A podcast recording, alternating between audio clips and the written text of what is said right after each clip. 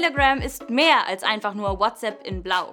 Der Messenger ist mit seinen mehr als 500 Millionen NutzerInnen einer der faszinierendsten Orte des Internets. Denn auf Telegram floriert eine bunte Untergrundkultur. Es wimmelt vor Schwarzmärkten, die beinahe alles im Angebot haben. Von Parfüms und Armbanduhren über geklaute Passwörter, gefälschte Ausweise, Drogen und Waffen. Aber auf Telegram treiben sich auch andere Communities rum. ExtremistInnen schmieden auf Telegram Pläne, die Demokratie zu stürzen. Und FreiheitskämpferInnen versuchen auf Telegram die Demokratie zu retten. Wir sprechen mit Schwarzmarktdealern und einem Umweltaktivisten. Und wir gehen der Frage nach, wie konnte ein simpler Messenger so mächtig werden? Vielleicht habt ihr schon mal auf Telegram gechattet, aber habt ihr da schon mal sowas gelesen? Führerschein, Reisepass, Geburtsurkunde. Ich erstelle korrekte Dokumente für deinen Betrug. Erschwingliche Preise. Zwei Jahre Spotify, 20 Euro. Ein Jahr Netflix, 35 Euro. Jahrelange Erfahrungen und bekannt auf Telegram. Sig Sauer, 9 mm. Bitte kontaktieren Sie nicht, wenn Sie nicht bereit sind zu kaufen. All das sind Zitate aus öffentlichen Telegram-Channels und Gruppen.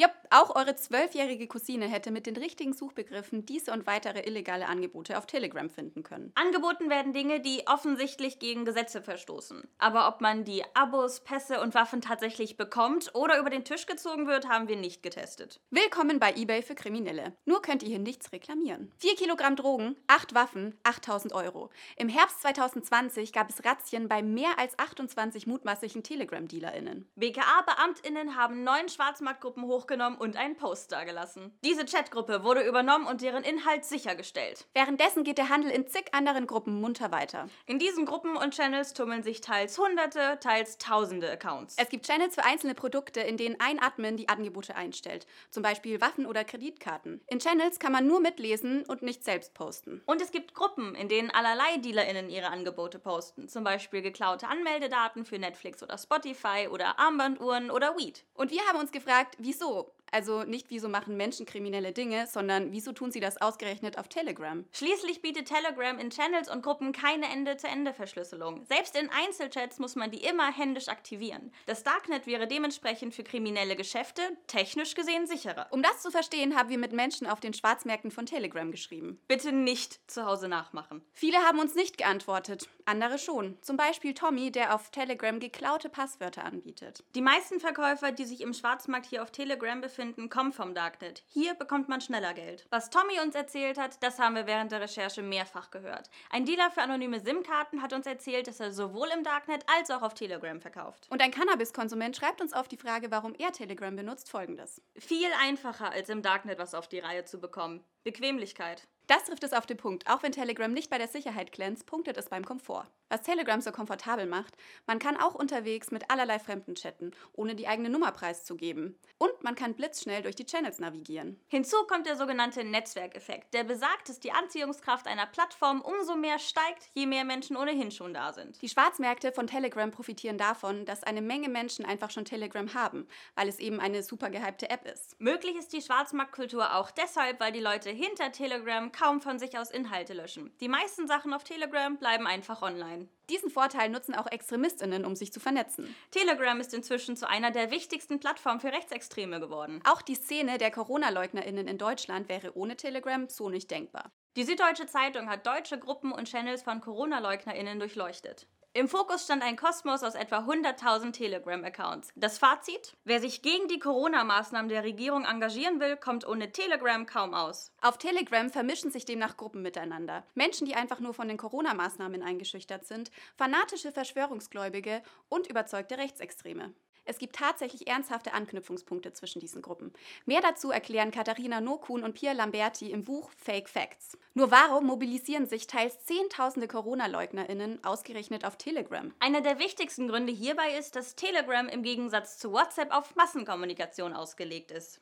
Telegram-Gruppen können bis zu 200.000 Mitglieder haben, WhatsApp-Gruppen nur 256. Das reicht ja gerade mal für die ersten zwei Generationen Pokémon. Und bei Telegram-Channels gibt es gar keine Obergrenze. Was wir seit der Pandemie sicher wissen, auf Telegram können sich Menschenmassen mobilisieren und radikalisieren. Bei öffentlichen Aufrufen zur Gewalt kann aber selbst für Telegram eine Grenze erreicht sein. Im Januar schreibt Telegram-Chef Pavel Durov, dass in den USA Channels gelöscht werden, die sowas tun. Wir haben Telegram gefragt, ob auch in Deutschland Gruppen von Corona-LeugnerInnen aufgrund von Gewaltaufrufen gelöscht werden. Eine Antwort haben wir nicht bekommen. Wenn wir euch jetzt fragen würden, was für ein Bild ihr von Telegram hättet, dann wäre das vermutlich ein eher negatives. Aber das ist nur ein Teil der Realität. Denn genau wie das Darknet hat auch Telegram nicht nur dunkle Seiten.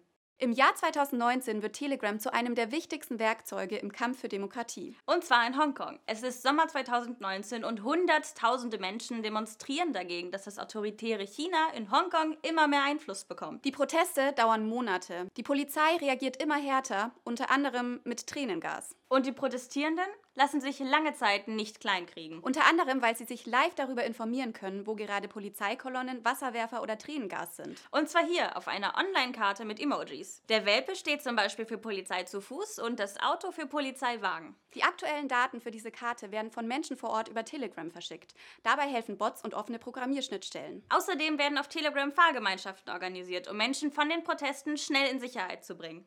Wie das funktioniert hat, erklärt Katharin Tai, Doktorandin für Politikwissenschaften am MIT. Also stell dir vor, du bist ähm, bei einem Protest und hast demonstriert und die Polizei rückt an oder der Protest wird aufgelöst.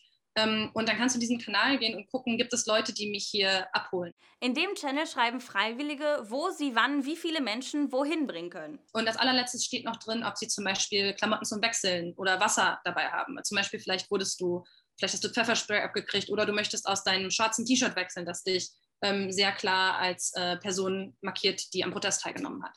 Dank Telegram konnten unzählige Protestierende für die Demokratie einstehen, ohne dafür verhaftet oder verprügelt zu werden. Die Demokratiebewegung in Hongkong ohne Telegram hätte wohl völlig anders ausgesehen. Auch in Deutschland ist Telegram ein wichtiges Tool für Aktivismus.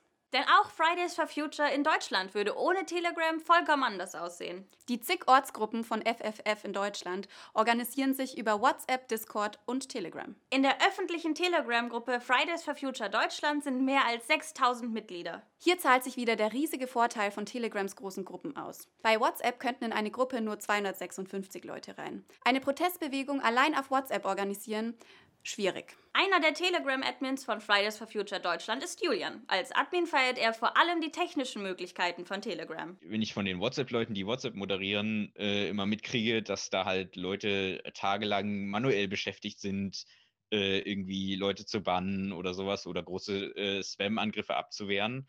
Und bei uns macht das halt eine Person in kurzer Zeit. Dadurch ist das halt Tele bei Telegram wesentlich einfacher, sowas zu äh, moderieren. Julian und seine Co-Admins benutzen zum Beispiel den Bot AdAdmin. Der schickt dann immer eine Notification, wenn jemand in der Gruppe AdAdmin schreibt. Dadurch muss der Chat nicht Tag und Nacht gemonitort werden. Immer dann, wenn eine Diskussion aus dem Ruder zu laufen droht, kann eine aufmerksame Person Julian mit anpingen und er und sein Team können reagieren. Weitere Admin-Features von Telegram.